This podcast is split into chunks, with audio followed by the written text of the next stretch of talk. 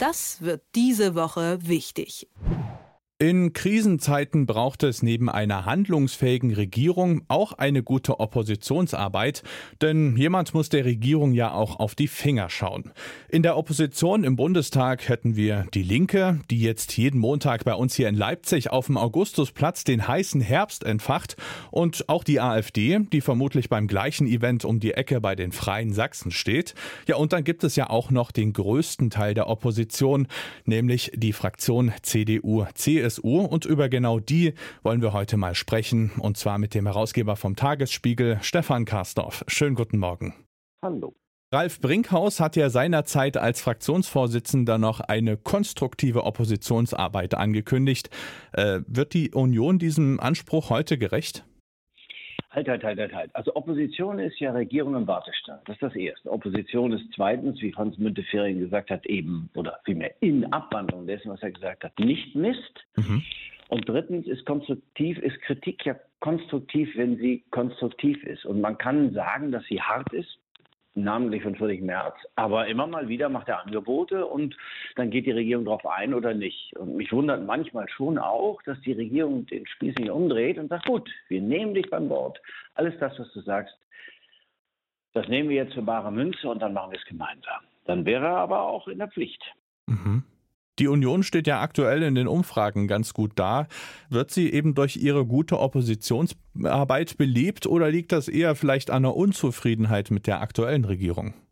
Ja, sowohl als auch. Also man muss schon sagen, Friedrich Merz, der ja übrigens als Oppositionsführer gewissermaßen ausgeschieden ist, damals, nicht ganz, aber so ähnlich, mhm. ähm, also fast, und äh, das war ja zu Zeiten von Wolfgang Schäuble, der in diesen Tagen 80 wird, ne?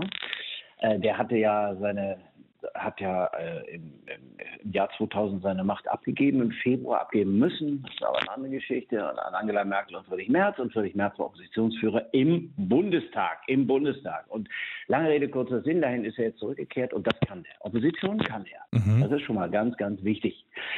Ähm, das merken die Leute. Und das, was er sagt, ist ja nicht immer Quatsch.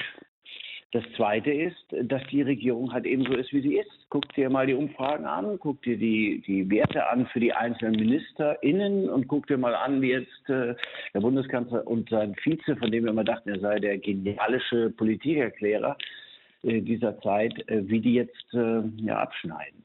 Und äh, es ist ja auch richtig schwer zu verstehen, was die Bundesregierung macht. Ein Beispiel. In der Ukraine gibt es ein Momentum. Offenkundig, selbst wenn man nicht alles genau wissen kann, nicht alles bestätige, aber es gibt ein Momentum und da werfen die Russen ihre Waffen weg und rennen davon. Und dann kommen die und sagen, so, damit wir das sichern können, das ist ja zum Teil grenzgenial, was die da machen offensichtlich in der Ukraine. Das sagen ja die Briten, das sagen die Amerikaner, das ist eine, eine wirklich große Kriegskunst. Jetzt, um das zu sichern, um den Ukrainern ihre territoriale Integrität zurückzugeben, sagen die, na ja, ihr könntet uns mal ein paar Panzer liefern. Und immer noch sagen wir, dass die Bundesregierung, nö, nö, nö, Machen mhm. wir nicht. Also Olaf Scholz.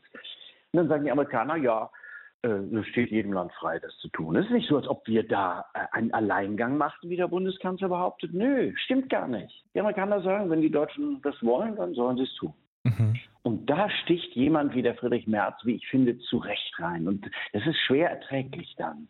Ja, es ist schwer erträglich. Da kämpft ein Volk um seine Würde, um, seine, um, seinen, um den Frieden und die Freiheit erstmal um die Freiheit und dann um den Frieden. Und äh, wir sagen, ja, weiß ich nicht, keine Ahnung, das wirkt so Papieren, das wirkt so wie, mhm. äh, als, als, ob das auf dem Papier geschrieben stünde, dass man das jetzt nicht tun darf. Und da kommt der Friedrich Merz, der ein, ein fulminanter Redner sein kann, schicht da immer wieder rein. Das kommt an. Mhm. Jetzt natürlich auch die Frage, wie sieht es parteiintern aus? Also Friedrich Merz ist ja eigentlich als CDU-Chef angetreten, um den konservativen Kern wieder herauszustellen oder wieder zu stärken. Jetzt ging es in letzter Zeit in der CDU zum Beispiel um so Sachen wie eine Frauenquote. Das klingt ja jetzt nicht so erzkonservativ. Versucht er da irgendeinen Spagat? Hm, wer zu spät kommt, dem bestraft das Leben. Ja, Spagat will ich gar nicht sagen, aber nun die Zeiten haben sich geändert. Seit den 90ern mhm. oder 80ern, 85 Essener Frauenparteitag der CDU. Bis heute sind ja nur ein paar Jahre vergangen und Tatsache, es hat immer noch nicht geklappt mit der Beteiligung von Frauen an Ämtern, Mandaten und in Vorständen, so wie es sich äh, eigentlich gehört, also wie es selbstverständlich sein müsste, wenn Frauen und Männer gleichberechtigt sind, da muss man eben für mehr Gleichstellung sorgen. Gut, den darf sich die CDU nicht verschließen. Wenn sie denn regieren will. Und die Hälfte der WählerInnen, der Wähler, Entschuldigung, der Hälfte der Wähler insgesamt sind Frauen. Mhm. Naja, also, da werde ich doch, äh, werde ich doch mit dem Klammerbeutel gepudert, wenn ich das nicht zur Kenntnis nehme. Also, das ist das Erste. Das Zweite ist, die machen das ja so 30 Prozent und dann wird es ja mal überprüft. Ist auch nicht doof. Also man kann ja immer mal irgendwelche Beschlüsse fassen und dann hält die, hat man die bis in die Ewigkeit. Nur leider taugen die so offenkundig nicht. Dann mhm. muss man ja jetzt sagen, gut, wir machen das und, äh, nach 25 Mal das erste Mal und 27 und 29, dann gucken wir mal, ob es immer noch gut ist oder besser ist oder ob es verschärft werden muss, keine Ahnung. So, gehört sich so. Ja, der Friedrich Merz ist, ähm, ja, wie soll man das sagen? Der ist schon konservativ, das ist gar keine Frage. Aber vielleicht hat er auch einen stärkeren, als wir dachten, stärkeren liberalen Aspekt. Mhm. Ähm, jetzt hat er erstmal versucht, die CDU irgendwie so hinzustellen, dass sie nicht gleich wieder umfällt.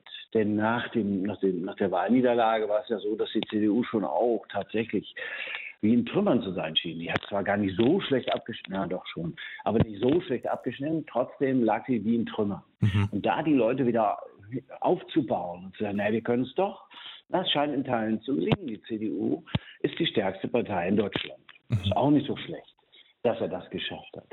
Richtig ist allerdings immer auch, bist du Parteichef, musst du entweder einen Generalsekretär haben oder selber können, nämlich intellektuell führen.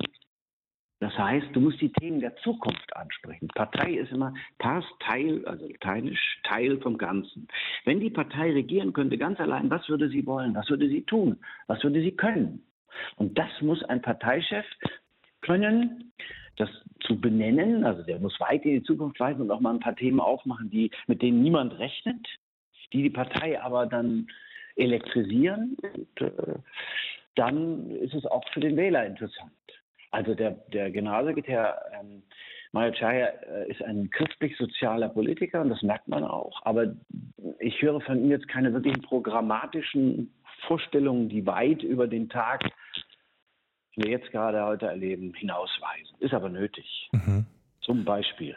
Ich habe meine Anmoderation hier im Osten begonnen und möchte hier auch wieder enden, und zwar mit äh, Michael Kretschmer, dem sächsischen Ministerpräsidenten.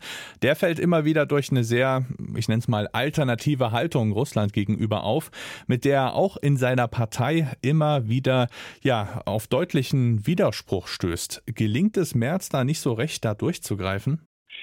die alternative Haltung.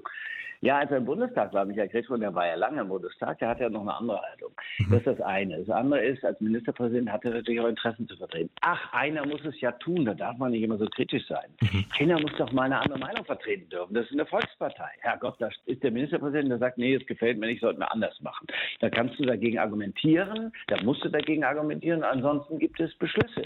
Ansonsten gibt es Mehrheitsmeinungen. Mhm. Und wenn die Mehrheit der Partei sagt, das machen wir so, oder wenn die Mehrheit der Regierung oder Bundestag sagt, dann das machen wir so, dann kann der Michael Kretschmann versuchen, auf seinem, auf seinem Feld, in, in seinem Bereich irgendwas zu machen, äh, was ihm besser gefällt, wenn er dafür eine Mehrheit hat. Aber das muss eine Partei aushalten. Müssen auch wir. Wir zwei müssen das auch aushalten. Ich finde es ganz gut, weil sich in der Abgrenzung die eigene Meinung auch findet mhm. und manchmal auch schärft. Und ich kann sagen, nee, also wirklich, was der Kretschmann da fordert, ist doch ein Hanebüchen. Und dann weiß ich doch, was ich will. Und das muss die CDU auch tun. Und wenn sie es halt eben in Abgrenzung von Michael Kretschmann tut, der ja manchmal dann aber auch Recht bekommt. Ja, es ist so, das ist lebendiges Parteileben. Davon wünschte ich mir eigentlich mehr Politik sagte mal ein legendärer Generalsekretär der CDU, Heiner Geisler, ist nicht der Gesangverein Harmonie. Mhm. Und das stimmt. Ein schönes Schlusswort, die Einschätzung vom Herausgeber vom Tagesspiegel, Stefan Karstorff. Vielen Dank. Gerne. Das wird diese Woche wichtig.